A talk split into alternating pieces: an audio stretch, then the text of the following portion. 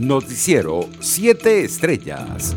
La actual Asamblea Nacional instaló un nuevo periodo de sesiones este martes 5 de enero, presidido por el presidente encargado Juan Guaidó, a pesar del despliegue de los cuerpos de seguridad a las afueras de su residencia en Caracas. En su cuenta en Twitter, el mandatario interino justificó la medida en vista de que no hay diputados legítimamente electos para este nuevo periodo legislativo y por lo tanto corresponde al actual Parlamento seguir en funciones hasta que haya unos comicios válidos en el país. Por su parte, la vicepresidenta del régimen, Delcy Rodríguez, denunció un ataque al sistema eléctrico y justificó de esa manera el apagón general que ayer afectó a buena parte del territorio nacional. Según la funcionaria, la acción afectó al sistema de transmisión de Patio Guri y originó la pérdida de carga en sectores de la ciudad capital y otros estados del país. En otras noticias, los gobernadores chavistas Héctor Rodríguez y Yelitze Santaella informaron este lunes a través de sus redes sociales que han vuelto a dar positivo para COVID-19. El mandatario regional de Miranda Héctor Rodríguez, escribió que se encuentra bien, excepto por un intenso dolor de cabeza, y está bajo cuidados médicos y Dios mediante pronto estará recuperado. Internacionales. Los cinco grupos armados ilegales de Colombia perdieron en 2020 más de 5.000 combatientes por la ofensiva de las Fuerzas Armadas que, pese a la pandemia del COVID-19, mantuvieron las operaciones para debilitarlos, evitar su crecimiento en hombres armados y su expansión territorial, dijo un alto jefe militar. La cifra incluiría muertes en combates, capturas y deserciones de las disidencias de las Fuerzas Armadas Revolucionarias de Colombia FARC, que se apartaron de un acuerdo de paz de 2016 del Ejército de Liberación Nacional ELN, del Clan del Golfo, los Caparros y los Pelusos, todos vinculados con el narcotráfico y la minería ilegal, afirmó el comandante de las fuerzas militares, general Luis Fernando Navarro. En otras informaciones, Francia está intensificando la campaña de vacunación contra el COVID-19,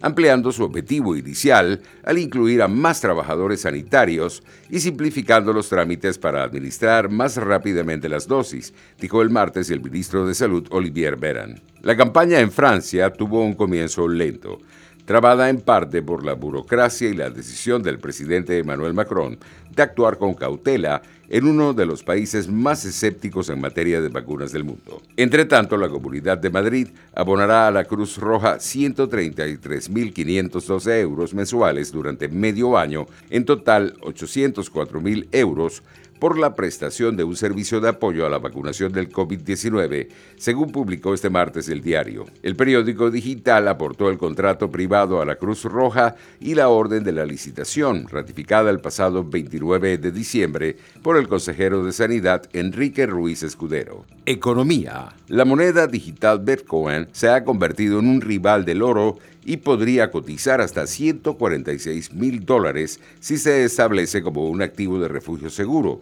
dijo este martes el banco de inversión JP Morgan. El interés en la criptomoneda más grande del mundo se ha disparado este año y los inversores ven a Bitcoin como una cobertura contra la inflación y una alternativa a la depreciación del dólar. La prisa llevó a que los precios de Bitcoin se triplicaran en los últimos seis meses a un pico récord de 34.800 dólares el 2 de enero. Los precios internacionales del petróleo subían levemente en horas del mediodía. El WTI de referencia en Estados Unidos se cotizaba en 48 dólares con 44 centavos el barril, mientras el Brent de referencia en Europa se ubicaba en 51 dólares con 89 centavos. Deportes. El capitán del Caracas Fútbol Club, Robert Hernández, finalizó su contrato con los Rojos del Ávila y firmó con el club Always Ready de Bolivia actual campeón en la liga de su país y uno de los conjuntos que estará presente en la fase de grupos de la Copa Libertadores Conmebol 2021. Zinedine Zidane pidió públicamente el pasado viernes que el asunto de las renovaciones se resolviera de una manera rápida. El francés no quiere ruido alrededor de un equipo que suma siete victorias en los últimos ocho partidos y que cree que ha encontrado el punto idóneo en lo emocional. Si bien ha conseguido que el Real Madrid y Modric lleguen a un acuerdo para ampliar su vínculo una temporada más,